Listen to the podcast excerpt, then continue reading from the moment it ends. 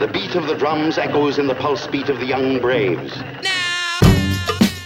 Salut les joueuses, salut les joueurs. Je suis Paul Gara et on se retrouve pour une nouvelle interview. Et aujourd'hui, je suis en compagnie de Milouche. Salut Milouche. Bonjour. Milouche, tu es autrice de jeux de rôle principalement. Tu appartiens en fait, alors je sais pas si on peut dire collectif ou regroupement, ou en tout cas tu as fondé avec Marc les Veillées oniriques et c'est sous ce nom qu'on retrouve vos créations sur euh, la plateforme Itch.io. C'est bien ça? Tout à fait, ouais, c'est un label euh, de, création qu'on a en commun. Et donc euh, tu crées des jeux de rôle, mais aussi des scénarios de GN et aussi donc tes propres jeux de rôle, mais aussi des scénarios pour des jeux de rôle plus classique, enfin en tout cas euh, comme l'appel de Cthulhu. C'est ce que j'ai pu voir sur la page. Euh, là, on va se, on va notamment parler euh, de d'une de, créa de tes créations qui est proposée. Alors au moment où l'épisode sera diffusé, on sera en plein dedans, en financement participatif sur Kickstarter dans le cadre de la Zine Quest.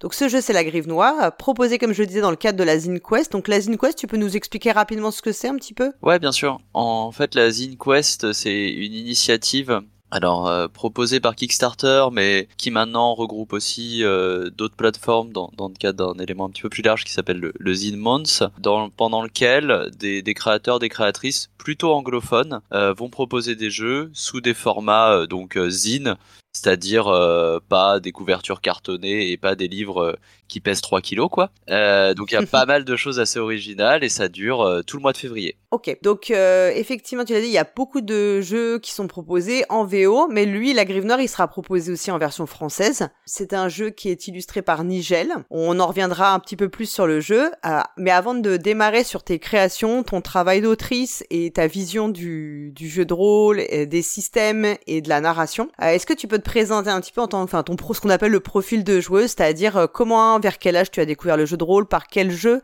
et tu as, as-tu euh, découvert euh, ce loisir et bah, comment, comment tu en es arrivé à avoir envie de créer ensuite tes propres jeux? Donc moi j'ai commencé à faire le jeu à faire du jeu de rôle assez tardivement.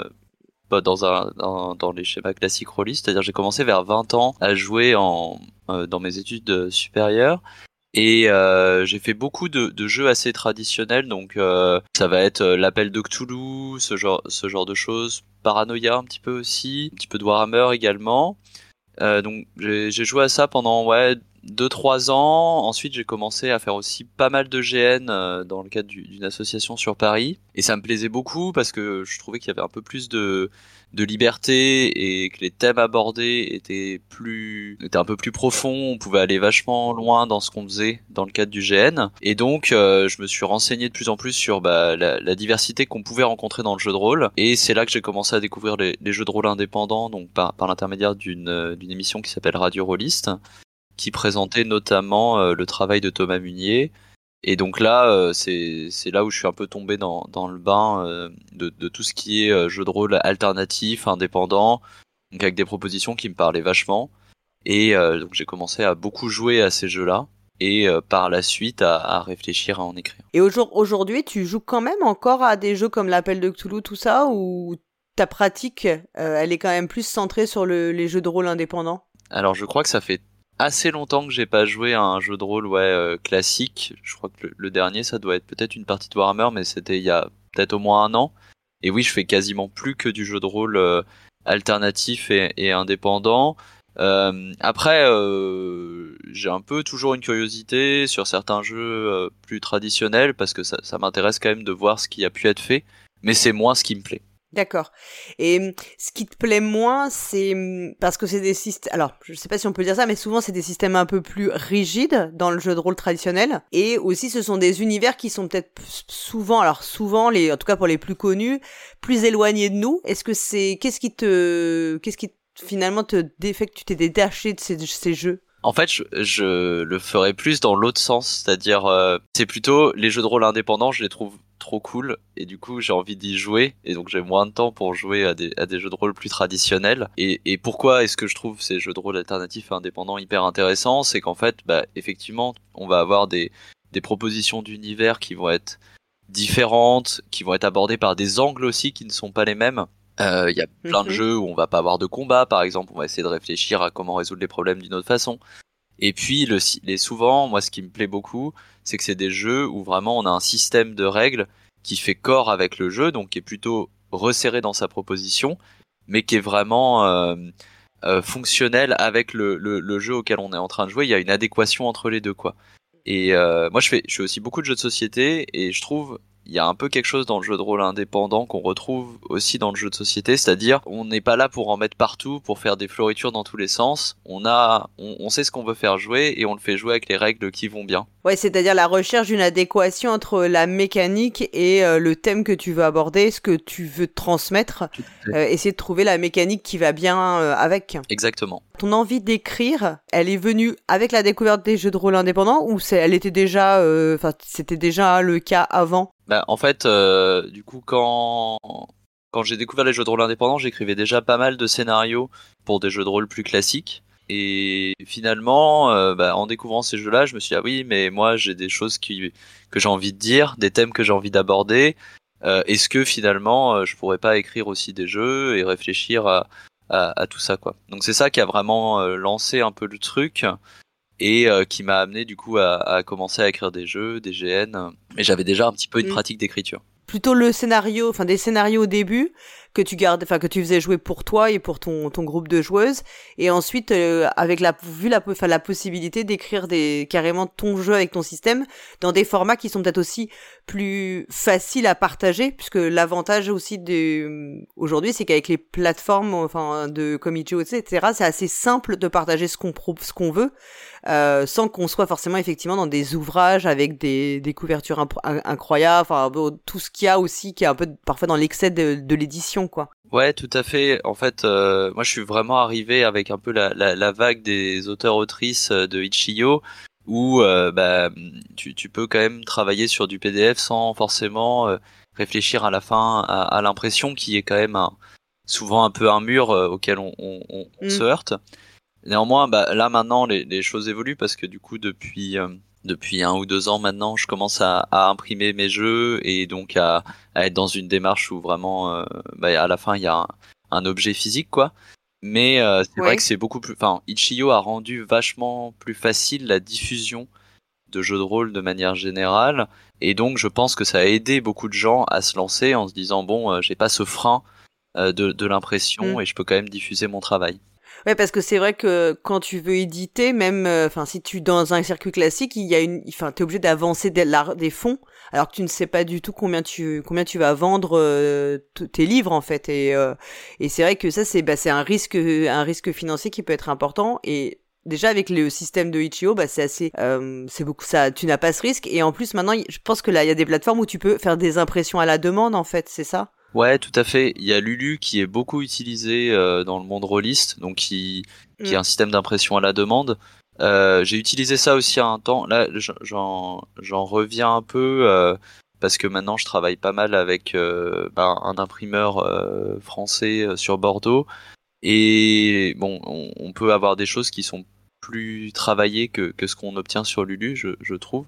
Mais, euh, mais oui, oui, ça reste un gros moyen de diffusion et qui a été énormément utilisé dans, dans le cadre du jeu de rôle indépendant. Euh, je regarde un peu les, les jeux que j'ai autour de moi euh, qui viennent de ce milieu-là. Il y en a quand même pas mal qui ont été imprimés effectivement sur Lulu. Ouais, tout à fait. Donc quand tu commences avec ton premier jeu de rôle euh, que tu as créé de toutes pièces, en fait, c'est-à-dire le système, le, contexte, euh, c'était le, c'est lequel? Alors en fait, le, le, le, tout premier que j'ai fait, euh, donc c'est l'altération, qui est un jeu que j'ai écrit dans le cadre d'un concours qui s'appelle un petit jeu de rôle. L'idée donc c'était d'écrire un jeu en moins de 500 mots. Donc je suis parti sur un jeu à deux où euh, on va avoir un, euh, un, être qui disparaît et un autre qui se crée en utilisant les, éléments que, que celui qui disparaît laisse derrière lui. Donc c'était, je voulais un truc un peu poétique et tout ça. Et donc ça, tu vois, j'essaye de retrouver les dates. Je suis pas très forte en date. je crois qu'il a été sorti je dirais en, en, 2021 quelque chose comme ça. Donc ça c'était le, le, tout premier projet que je sortais vraiment en, en, jeu de rôle euh, avec euh, complet quoi. Et là tu l'avais tu avais déjà créé ton label avec euh, enfin l'éveil onirique ou bien c'est au fur et à enfin c'est après avoir créé plusieurs œuvres que tu as eu l'idée de faire ce label? Ou il y a toujours eu l'idée d'avoir un label? Le label existait déjà parce que donc avec Marc on avait pas mal de choses dans les cartons qu'on voulait qu'on voulait diffuser et donc effectivement au moment où on s'est retrouvé à être sur à, à, monter une page Itch, on s'est dit ah on, on, pourrait monter un label et la faire ensemble. Donc il y avait déjà des choses qui avaient été qui avait été mise en œuvre euh, sur le label. Il y avait du scénario, il y avait du GN qu'on avait déjà posté. Mm. Mais effectivement, c'était la, la, première fois, je crois, qu'on mettait, euh, qu'on mettait un, un, un, jeu de rôle en ligne. Un jeu original, ouais.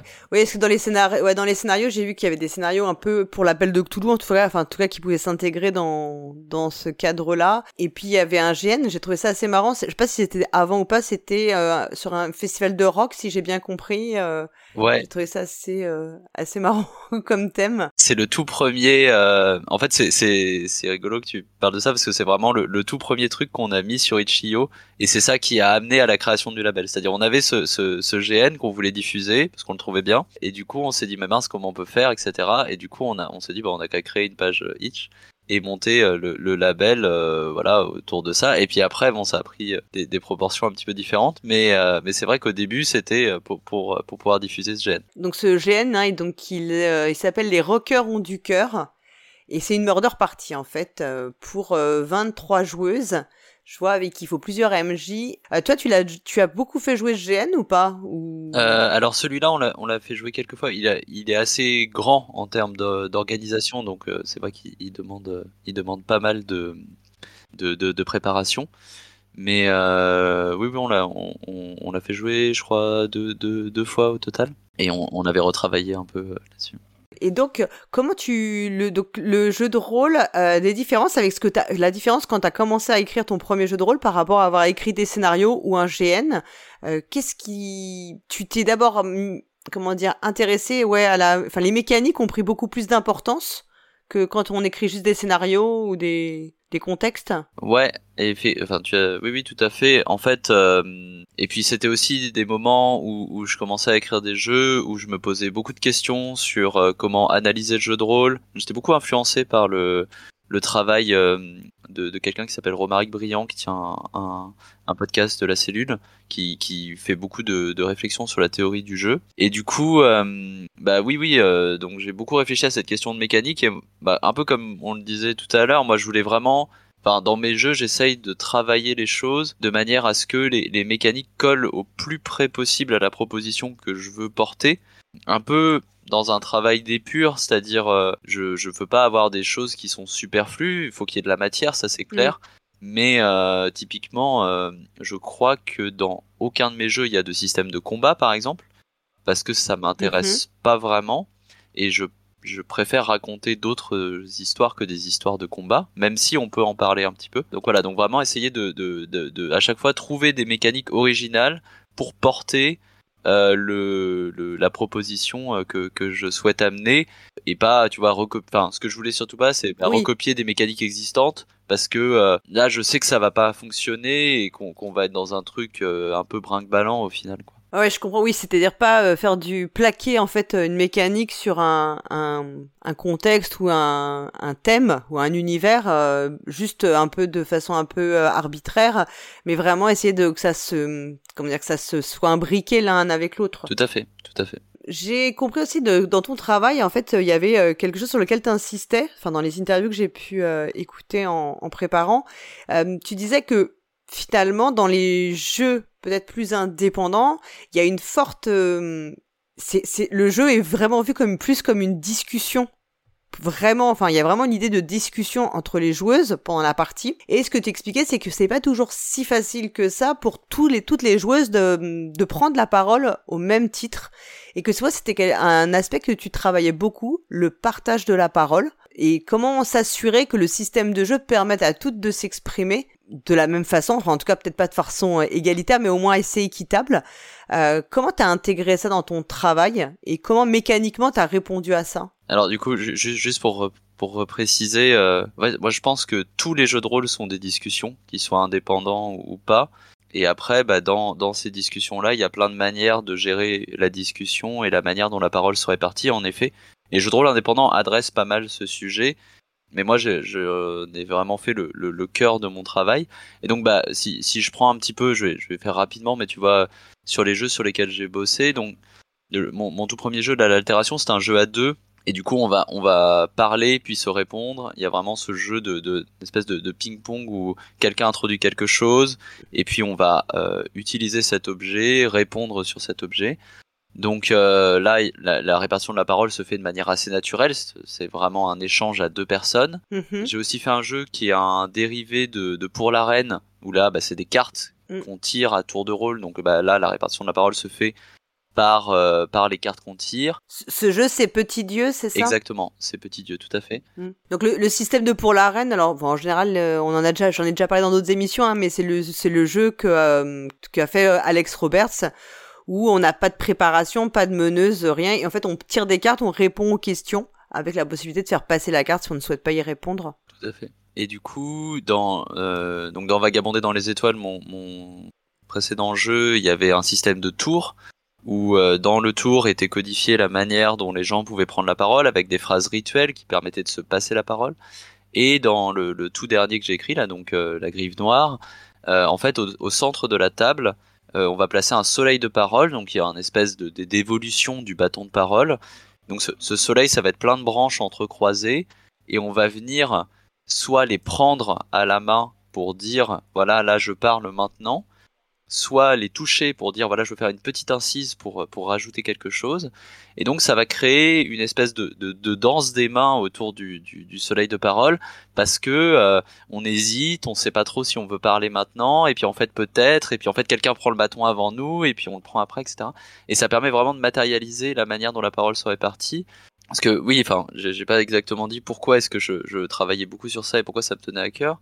Moi, je suis, je suis une joueuse un peu, euh, un peu, un peu timide et je sais que euh, il y a eu pas mal de parties que j'ai jouées, notamment beaucoup en jeu de rôle traditionnel où la répartition de la parole dépend du MJ, où en fait, Mhm. bah, je voyais que ça se répartissait pas bien et du coup, on pouvait avoir quelqu'un qui attend une demi-heure avant de pouvoir dire quelque chose, juste parce que bah il y a des gens qui sont un peu plus grande gueule autour de la table et qui vont euh, prendre le lead, euh, se mettre à dire des trucs, ce qui est cool. Mm. Mais je pense que tout le monde autour de la table a des choses à dire et pour moi c'est vraiment important que tout le monde ait la possibilité de le faire. C'est-à-dire on va pas forcer les gens à parler, mais c'est bien qu'on se dise bon bah en fait je peux parler si j'ai envie et ma parole elle aura de la valeur dans ce que je vais raconter aussi. Donc euh, l'idée, ouais, c'était ça, c'était de aussi permettre euh, permettre à tout le monde de s'exprimer si elle, enfin si les joueuses en ont envie, bien sûr, parce que euh, c'est vrai que c'est pas toujours, on n'a pas forcément tout envie de s'investir dans le dans la parole avec la même intensité. Mais moi aussi, j'ai connu ces parties avec euh, des personnes qui étaient très très à l'aise pour x et x raisons, hein, qui parce que beaucoup d'expérience, connaissant bien les autres joueurs et joueuses autour de la table, etc. Et où du coup, on a on on prend du temps en fait à trouver sa propre place et euh, parfois on a on peut en ressortir avec un peu de frustration en fait de pas avoir pu euh, s'exprimer pleinement. La matérialité, c'est quelque chose qui est aussi très important. Euh, tu disais, tu parlais de Vagabonder dans les étoiles, qui est ton ton jeu précédent où on, les joueuses vont in- en- interpréter des hobos, donc c'est des personnes euh, vagabondes euh, qui euh, vivaient de petits boulots dans l'Amérique, en gros de la première euh, moitié du 20e. Je pense qu'on peut dire ça à peu près, et qui euh, bah, souvent étaient assez nomades, euh, suivaient les les comment dire les, les un peu les, les le chemin des les chemins de fer et puis euh, atterrissaient de ville en ville. Euh, dans ce jeu, tu proposes un, un plateau en fait qui représente euh, un peu comme euh, les aventuriers du rail, un peu la carte des, des États-Unis et qui va servir aussi aux aux joueuses pour jouer. Donc là, c'est là aussi il y, il y avait une recherche de matérialité. Ouais, euh, bah, co- comme je disais tout à l'heure, en fait, moi, je fais beaucoup de jeux de société, donc je pense que ça a dérivé un peu, euh, la matérialité est un peu venue de là, et en même temps, euh, je trouve c'est c'était important pour moi d'avoir un, un, élément de fixation, tu vois. alors dans le cadre de Vagabonder notamment, pour euh, pour vraiment fixer les endroits où sont les gens, que ça soit clair et qu'on puisse un peu se, se, se déplacer comme nos personnages se déplacent eux-mêmes. Après, euh, ju- juste sur ce point-là, moi, il y a quelque chose qui est vraiment important pour moi, c'est que effectivement, il y a de la matérialité, mais euh, tous ces jeux, donc que ça soit Vagabondé, mais la Grive Noire aussi, ils sont aussi jouables en ligne avec des des des, Ouais. des, des, des boards et tout ça. Et ça, c'est important parce que je veux pas que la matérialité, tu vois, ça soit un obstacle à ce que les gens puissent Oui. acquérir le jeu et y jouer. Et donc euh, à chaque fois, euh, tous, les éléments, bah, typiquement les cartes, tout ça sont, sont en téléchargement libre et tout ça.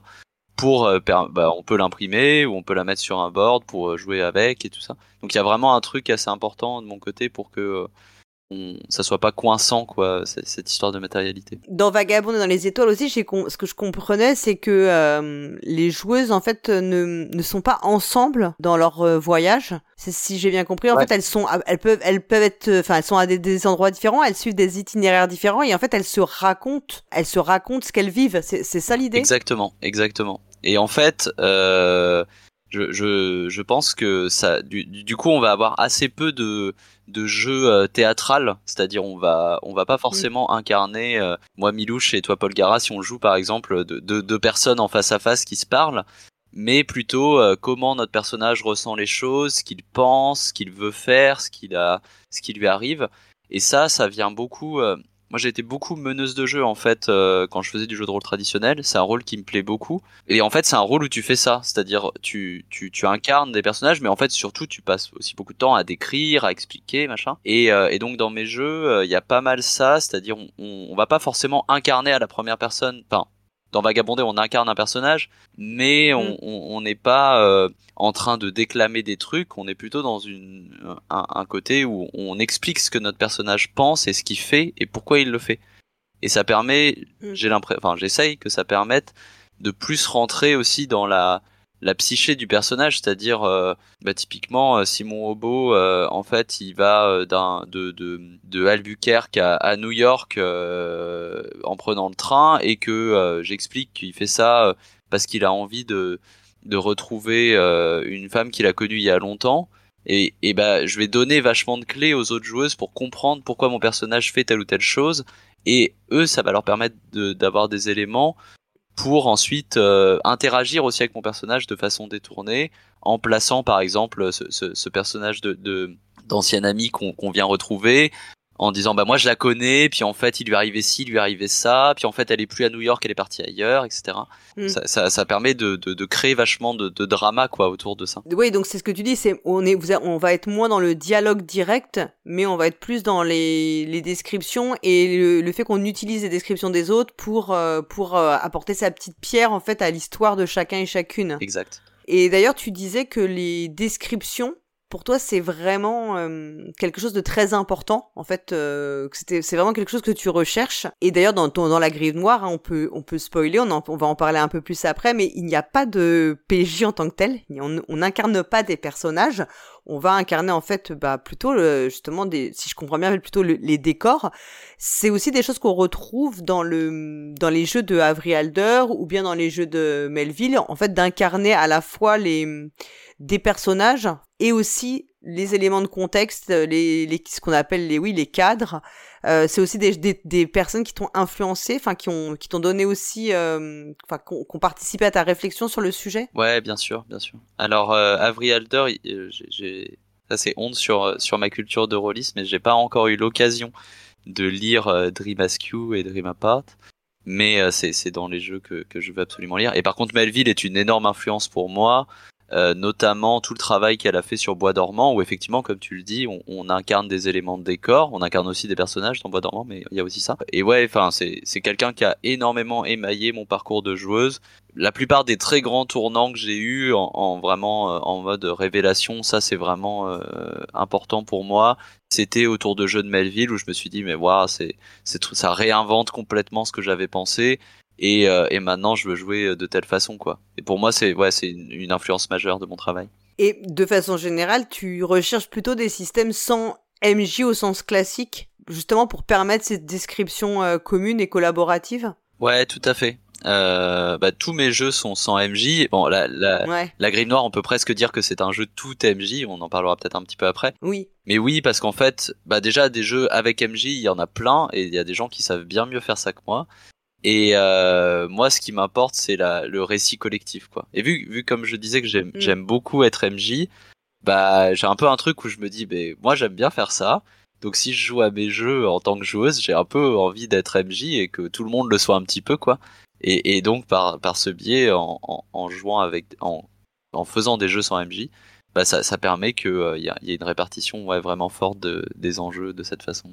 Et sur l'utilisation en fait de des résolutions, des systèmes de résolution, euh, des actions. Est-ce que tu trouves aussi que, tu arrives à t'extirper de, des systèmes très classiques ou, ou c'est difficile encore, euh, enfin, tu arrives en fait à, créer, comment on arrive en fait à inventer des nouveaux systèmes euh, et sortir du jet de classique bah alors pour le coup, donc dans, dans, il y a aucun jet de dans aucun de mes jeux il y a, y a, des dés et, et en fait souvent vu que je vais un peu chanter les, choses. Il n'y a pas forcément de système de résolution, tu vois, au sens où on l'entendrait dans un jeu de rôle classique. Parce que vu qu'on construit un récit de manière collaborative, l'importance, pas tant est-ce que notre personnage il va réussir ou il va échouer, il n'y a pas trop d'enjeu là-dessus. Il y a plutôt l'enjeu sur qu'est-ce que je vais raconter et comment je vais utiliser ce que les autres racontent pour m'en servir mm. et comment euh, on va construire quelque chose d'intéressant ensemble. Typiquement, euh, bah dans, dans tous les jeux dont on a parlé, il n'y a pas de moment où notre personnage échoue indépendamment de la volonté de la joueuse. C'est-à-dire, euh, c'est pas la joueuse qui fait, qui, c'est pas une force extérieure comme le dé ou le hasard qui fait que la, la personne échoue. C'est plutôt la joueuse qui va se dire, hmm, là j'ai envie de mettre mon personnage dans la mm. merde et donc je vais le faire. Et puis c'est aussi les autres joueuses qui vont amener des éléments qui vont être euh, compliqués à gérer. Et donc, euh, bah, comment je fais pour utiliser ces éléments et construire une histoire commune? Il y a assez, dans, dans Vagabondé, il y a un petit peu de hasard parce qu'on tire des objets d'un sac, sur lesquels il y a des questions. Mais en fait, c'est un hasard qui est particulier parce que l'idée, c'est plutôt, je tire un objet, qu'est-ce que je vais bien pouvoir faire pour raconter ce que j'avais envie de raconter avec cet objet-là? Donc, euh, comment utiliser euh, le, hasard de la vie, quoi. Enfin, ce que j'ai à, ce que j'ai à disposition à ce moment-là pour pas pour faire ce que je voulais, c'est-à-dire raconter mon histoire. Oui, finalement, la résolution, c'est plus le fait que ce que tu vas dire va être repris parce qu'on sait que quand on est dans des constructions collaboratives, on va pas forcément s'emparer de tout ce que disent les autres. On va rebondir sur des choses plus ou moins en fonction de ce qui nous parle le plus et peut-être euh, des idées que l'on a. En fait, c'est une sorte de validation implicite. Je dis pas qu'il y a une invalidation du reste, mais c'est plutôt ça qui est le système de résolution. C'est finalement le fait que les autres joueuses vont rebondir sur un élément ou non de, de ce qu'on a pu proposer. Ouais, tout à fait. Et puis en fait, euh, et, et, et, ça n'empêche pas que ce qu'on a dit et qui n'a pas forcément été utilisé reste valide et reste vrai dans, la, dans, dans, la fiction. Mais ouais, c'est plutôt des, des, des, systèmes où l'idée c'est qu'on va, on va codifier vachement la manière dont on... En fait, ouais, voilà, sur le système de résolution, c'est plutôt on va codifier la manière dont on parle, et le fait de codifier la manière dont on parle va permettre de fixer les éléments euh, dans, dans quelque chose de, de véridique et d'éviter effectivement... Euh, qu'on ait des, des, des, des, divergences sur la narration. Parce qu'en fait, vu que c'est codifié et qu'on suit un ensemble de règles sur comment est-ce qu'on interagit, comment est-ce qu'on construit le récit, bah en fait, on, on, peut difficilement diverger du fait de, la présence de ces règles. Tu le disais tout à l'heure, euh, dans euh, La Grive Noire, euh, moi je disais c'est un jeu sans joueuse, et toi tu disais c'est plutôt même un jeu où on est avec que des MJ pour le présenter puisque c'est un jeu qui va se passer dans un paysage rural que tu expliques être assez aussi influencé visuellement, je le comprends par un livre de Giono qui s'appelle Un roi sans divertissement, que je ne connaissais pas du tout et du coup je suis allée lire le la, fiche Wikipédia euh, et j'ai trouvé le, pitch assez euh, assez particulier en fait. Euh, voilà, ça m'a assez marqué, j'avoue, la lecture du résumé et de l'analyse du roman. Donc ça se passe dans un paysage rural et donc on va les joueuses vont incarner toutes des les, ces paysages, c'est bien ça? Ouais, c'est ça. En fait, l'idée, donc c'est effectivement un jeu sans personnage. Donc on va incarner des éléments du, du contexte rural donc ça peut être par exemple euh, la forêt sombre et profonde, les animaux domestiques, donc ça ok. Et ça peut aussi être des éléments sociaux. Ça peut être par exemple la peur des habitants ou leurs croyances. Et, donc euh, bah, il y a une joueuse qui va prendre, voilà, moi je joue la peur des habitants, moi je joue euh, la forêt, etc. Et donc on, tous ces cadres-là vont interagir dans, dans, le cadre du jeu pour raconter une tranche d'histoire qui se passe dans, dans, ce contexte rural et effectivement pas mal influencé par Giono, euh, par le travail de Comès aussi, donc un, un BDiste euh, des années 70. Et euh, c'était aussi l'idée de reprendre un peu comme des, des, des, récits qu'on se racontait enfin tu vois un peu à la veillée de façon euh, un peu cette idée de transmission orale euh, de finalement de, de, de, folklore ou de légende commune ouais il y a cette idée c'est à dire que euh, dans le jeu on, on va pas raconter une aventure épique où il y a des dragons qui apparaissent et puis on les tue et on gagne un trésor. Non on va on va plutôt parler de petites choses, euh, enfin qui peuvent parfois être tragiques ou, pas, mais on va par exemple raconter l'histoire euh, d'une personne euh, qui se promène dans la forêt, trouve tel objet, et puis en fait un autre cadre va dire que bah, tel objet il vient de tel endroit, et puis on va expliquer que il a été perdu par une autre personne, etc. Donc on va plutôt être sur des histoires assez simples, euh, enfin assez simples, mhm. qui peuvent être complexes, mais je veux dire qui vont pas être épiques, mais qui vont plutôt être voilà vraiment en, incarnation de cet environnement. Typiquement, euh, j'ai joué des parties où euh, on se retrouvait à raconter comment une montagne était tombée dans un lac, quoi, et les conséquences que ça avait pu avoir, ou comment une, une, un village autrefois prospère s'est petit à petit vidé de ses habitants parce que bah, la guerre est venue à emporter une partie des habitants, puis au fur et à mesure les gens s'en vont, etc. Et donc il y a, y a, vraiment un jeu, euh, on, on, raconte un peu la vie des, des petites gens, j'aime pas trop ce terme mais euh, je pense qu'il est assez explicite, euh, on raconte un peu la vie des petites gens et d'un petit lieu, euh, on peut aussi parler bah, des, des, animaux qui y sont, etc. Ça va vraiment être impressionniste, c'est-à-dire qu'on va faire des touches, quoi. On va dire, et, et, et le système de jeu fonctionne là-dessus, c'est-à-dire que quelqu'un parle, et la personne d'après va rebondir sur ce qui a été dit, donc soit en utilisant un élément qui a été introduit avant, soit en élargissant autour de ce qui vient d'être décrit. Donc par exemple, je sais pas, je vais, moi je joue la, la, forêt sombre et je vais dire, euh, voilà, euh, autour de l'arbre euh, se balance une chaîne rouillée. J'en sais rien, toi tu, vas jouer la, la, la, peur des habitants et tu vas dire, cette chaîne tient prisonnière euh, une personne euh, qu'on a placée là euh, parce que parce que les habitants en ont peur. Et après, les autres joueuses vont rebondir en utilisant les éléments que tu vois on a commencé à introduire. Peut-être qu'on va savoir pourquoi cette personne elle a, elle a été placée là vraiment. Peut-être qu'on va savoir comment elle s'est enfuie. Peut-être pas. Peut-être mm. qu'il y aura des parts vraiment de mystère un peu dans ce qu'on a raconté, tu vois. Mais c'est un peu ce genre d'histoire qu'on. Ouais. Et du coup, dans ce genre de, enfin de, de jeu, souvent, euh, le la enfin la comment dire la l'enjeu final est moins clair que dans dans le jeu de rôle traditionnel. Euh, comment en fait on comment les joueuses savent qu'elles sont à la fin de la partie, c'est quand elles estiment qu'elles ont fait le tour? Parce que ça c'est pour le coup, pour avoir discuté avec beaucoup de gens qui sont brawlistes plus traditionnels, souvent c'est une question qui revient quand on fait des jeux euh, plus indé, ils me disent mais qu'est-ce que c'est le but en fait? Enfin tu vois parce qu'on est on a souvent l'esprit un petit peu euh, moi je dis ben en fait la partie s'arrête souvent quand on en a envie. Si en fait on a, plus envie de jouer, on peut s'arrêter. C'est souvent difficile d'expliquer euh, d'expliquer ce, quelque chose qui est du domaine du pur ressenti en fait. Ouais. Alors du coup euh, bon dans, dans, dans la griffe c'est un petit peu différent parce que donc c'est un jeu en scène donc on va enchaîner des scènes. Mmh.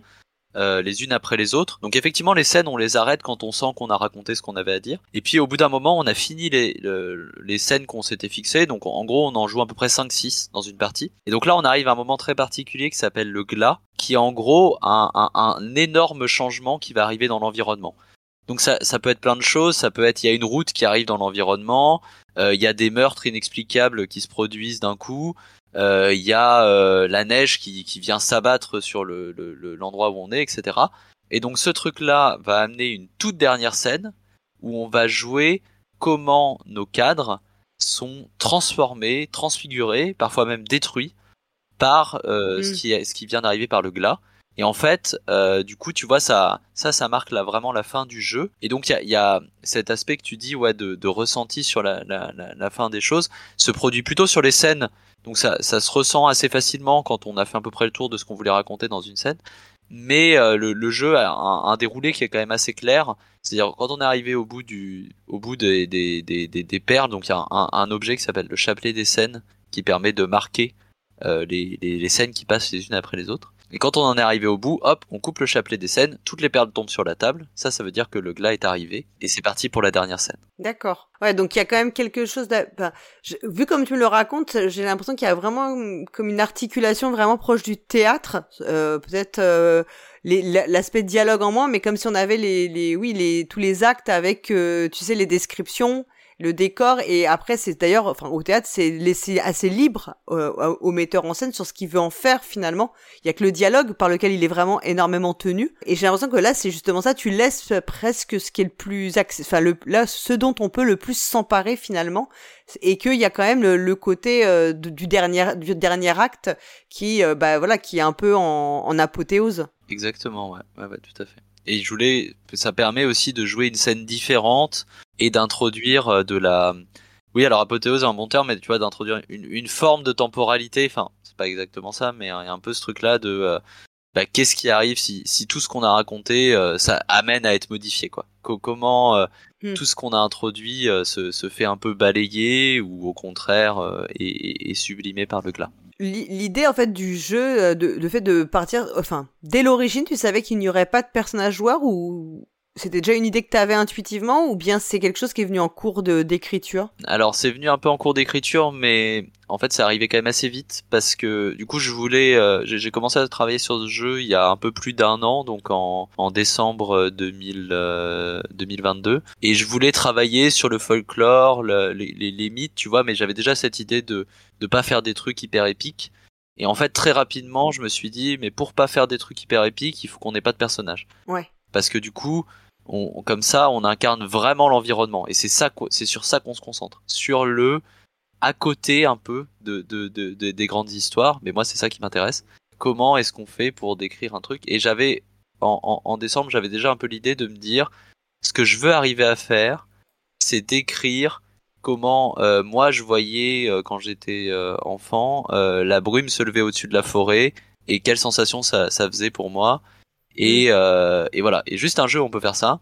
C'était un peu ce que je voulais. Et du coup, euh, tu vois, c'est difficile de faire ça avec juste des personnages. Et donc est venu rapidement l'idée de ouais, on incarne l'environnement à fond la caisse, c'est-à-dire on, est des éléments de l'environnement quoi. Ouais, puis je pense que quand il y a des personnages, euh, naturellement, on a tendance à vouloir leur faire vivre des péripéties souvent plus héroïques. Enfin, ouais on, on, rajoute, un, enfin souvent inconsciemment ou pas, on a tendance à vouloir vivre des choses un peu hors du commun et de fait c'est pas forcément le, enfin on sort peut-être un peu du, du de l'idée, euh, l'idée de, départ en fait que tu avais aussi sur le jeu qui était de vivre, enfin de, de pouvoir exprimer des choses aussi euh, qui sont plus euh, du, du domaine de, de la vie euh, ordinaire en fait, qui est, qui, est, ce qui est toujours plus dur hein, à, incarner en fait. Tu as tout à fait raison, c'est exactement ça. Et effectivement, c'est des choses dont on a peu l'habitude. Après, du coup, j'ai fait un, pas mal de, travail d'exemplification dans le jeu. Il y a beaucoup de choses. il y a, a, y a pas mal d'exemples de scènes, il y a beaucoup d'éléments où je vais donner des exemples de cadres aussi, des exemples de comment on joue, comment on, joue, comment on rebondit, etc. Et, euh, et, et, effectivement pour donner du grain à moudre aux, aux, gens. Mm. Et en même temps, tu vois, je trouve ça intéressant euh, qu'on ait parfois plus de facilité à se dire, je vais imaginer une histoire où euh, où une troupe d'aventurières va casser la gueule à, à, à un dragon. Euh, plutôt que de dire ah je vais imaginer qu'est-ce qui se passe dans la forêt à côté de chez moi tu vois alors que a priori euh, des dragons moi j'en ai pas rencontré beaucoup. Des forêts un petit peu plus. Et bon euh, c'est vrai j'avais pas trop pensé à ça. Mais il y a, un peu ce truc là de bah il y a, beaucoup de choses en fait qu'on peut utiliser dans le jeu qui sont juste bah comment est-ce qu'on observe les choses tu vois. Et et, et se mm. dire euh, ah bah en fait tiens il y a pas très longtemps j'ai vu je me suis promené dans la forêt, j'ai vu un arbre, il y avait des morceaux de tissu dessus, j'ai pas trop compris pourquoi. Ah bah je, tiens, je vais réutiliser ça dans le jeu, c'est intéressant, et je vais peut-être raconter pourquoi est-ce que ces morceaux de tissu sont là, tu vois. Et, et moi déjà je trouve ça ouf, genre euh, tu te promènes quelque part, tu vois un truc et tu te dis mais mais en fait pourquoi c'est là et, qu'est-ce que je pourrais raconter autour et qu'est-ce que ça qu'est-ce que ça représente pour quelqu'un d'autre euh? je, je, me demandais en t'écoutant parce que je me disais est-ce que tu as déjà essayé de faire jouer le jeu à des enfants ou pas du tout? Alors euh, non, j'ai pas essayé de faire jouer le jeu à des enfants il, y a, il a un côté assez sombre quand même, donc je, je, je, pense qu'il peut les jouable avec des enfants euh, en, en, en peut-être édulcorant un petit peu ce côté. Mais, euh, mais oui, oui, je pense qu'il est jouable. Par contre, je l'ai fait jouer à des gens qui n'avaient aucune expérience du jeu de rôle, vraiment 0 0 0. Euh, et c'était assez intéressant, ça marchait plutôt pas mal. Notamment, je l'ai fait jouer à, à, ma belle-mère qui est conteuse et donc qui avait plutôt cette expérience du conte et, et ça rendait des choses, des choses, des choses intéressantes. Ouais, parce qu'en fait, je me disais des enfants parce que les enfants, assez naturellement, quand tu, enfin, t'es avec eux, ils inventent très facilement. Enfin, ils ont cette capacité à euh, déjà à s'interroger souvent plus que nous, enfin plus que quand on est adulte où il y a plein de choses sur lesquelles on passe et euh, et souvent ils inventent aussi si on, ils ont pas d'explication ils vont inventer et je me disais que c'est ça pourrait être enfin assez intéressant tu vois en, en enlevant peut-être l'aspect un peu sombre en gardant quelque chose de peut-être plus euh, voilà plus euh, light enfin dans l'univers je, je, pense que ça pourrait être assez intéressant de, voir ce qu'il en ressortirait quoi et puis parce qu'en fait les enfants ils sont très à l'aise quand il y a pas de système ils ont pas besoin de système très complexe enfin tu vois de avec des jets de dés, des, des portées, des, des trucs comme ça, enfin des lignes de vue et tout. Au contraire, ils sont plus à l'aise dans, dans des systèmes très euh, qui, favorisent la narration. Non, mais tout à fait. Pour, pour le coup, j'ai jamais eu l'occasion. Enfin, c'est plutôt une occasion manquée, mais je suis d'accord que le jeu pourrait fonctionner assez bien, je pense, avec des enfants. Et, et, et même, euh, tu vois, je, je sais que j'ai fait jouer il y a quelques années aux, aux Utopiales, donc à Nantes, euh, donc Petit Dieu, qui est un jeu où, des dieux vont disparaître et qu'on y a joué avec des enfants, qui est pas un thème hyper évident non plus. Et en fait, euh, j'ai été assez étonné de, de la manière dont les enfants sont, sont capables en fait aussi de comprendre des choses qui sont pas forcément joyeuses, tu vois. Enfin, euh, évidemment, il faut toujours adapter, que ça, ça reste euh, pertinent par rapport à à ce que les mm. à ce que les enfants peuvent entendre, ça c'est évident. Mais tu vois, on a joué du coup ouais, des, des, des petits dieux qui disparaissaient et, et, les enfants comprenaient très très bien euh, l'enjeu qu'on était en train de mettre en œuvre et, et sortaient des fictions assez impressionnantes. Enfin, moi je les trouvais assez assez impressionnantes. Donc effectivement, je pense que sur la grive, ça pourrait tout à fait se faire et c'est des choses qui leur parlent tu vois il euh, y, a, y, a, un peu d'inspiration. Alors il y a beaucoup d'inspiration de Giono mais tu vois l'homme qui plantait des arbres qui a, un livre euh, qui a aussi été un peu une inspi du jeu et un bouquin qu'on lit aux enfants et ça parle quand même d'une forêt qui se fait détruire puis reconstruire. Et ça euh, c'est tout à fait un récit qu'on peut raconter avec la grille euh, donc la Grive Noire est en financement participatif. Euh, comment t'as été, euh, comment dire, euh, c'est une première pour toi le financement participatif? Ouais, tout à fait. J'avais jamais fait ça avant. En fait, ce qui s'est passé, c'est que euh, donc je, je, cherchais un moyen de financer le jeu parce que donc on a travaillé avec Nigel, qui est une illustratrice, sur le, le, le bouquin et bah, je voulais qu'il ait quand même un peu un peu de gueule. Et donc bon bah il fallait quand même un, un apport quoi. Et j'en ai discuté du coup avec Com Martin, donc un, un, un autre euh, auteur euh, de, de, jeux de rôle français, et qui m'a dit bah franchement euh, tente la Quest, ça peut être intéressant. Lui, il a fait beaucoup, il y reparticipe encore cette année. Et donc il m'a proposé euh, de traduire le jeu. Donc en fait le jeu sera dispo en français et en anglais. D'ailleurs c'est pour ça si vous le cherchez euh, sous le nom La Grive Noire, vous allez sûrement tomber sur euh, la, la, page qui s'appelle The Black Wren, qui est en gros la, la, version anglophone du titre. Et donc c'est comme ça que j'en suis arrivé au financement participatif, mais effectivement c'est une première pour moi, c'est quelque chose que j'ai jamais fait. C'est assez intéressant comme, comme process euh, aussi à, à, à, réaliser. Et donc j'ai compris aussi que le, enfin le, il y aura une version physique du jeu. Ouais, en fait il sera, il sera disponible de, de trois manières différentes. Donc il y aura évidemment un, une version PDF, euh, voilà, qui, qui est le jeu complet en PDF. Il y aura une version imprimée, donc c'est un format euh, A5 paysage donc qui, qui fera euh, la, version imprimée une soixantaine de pages.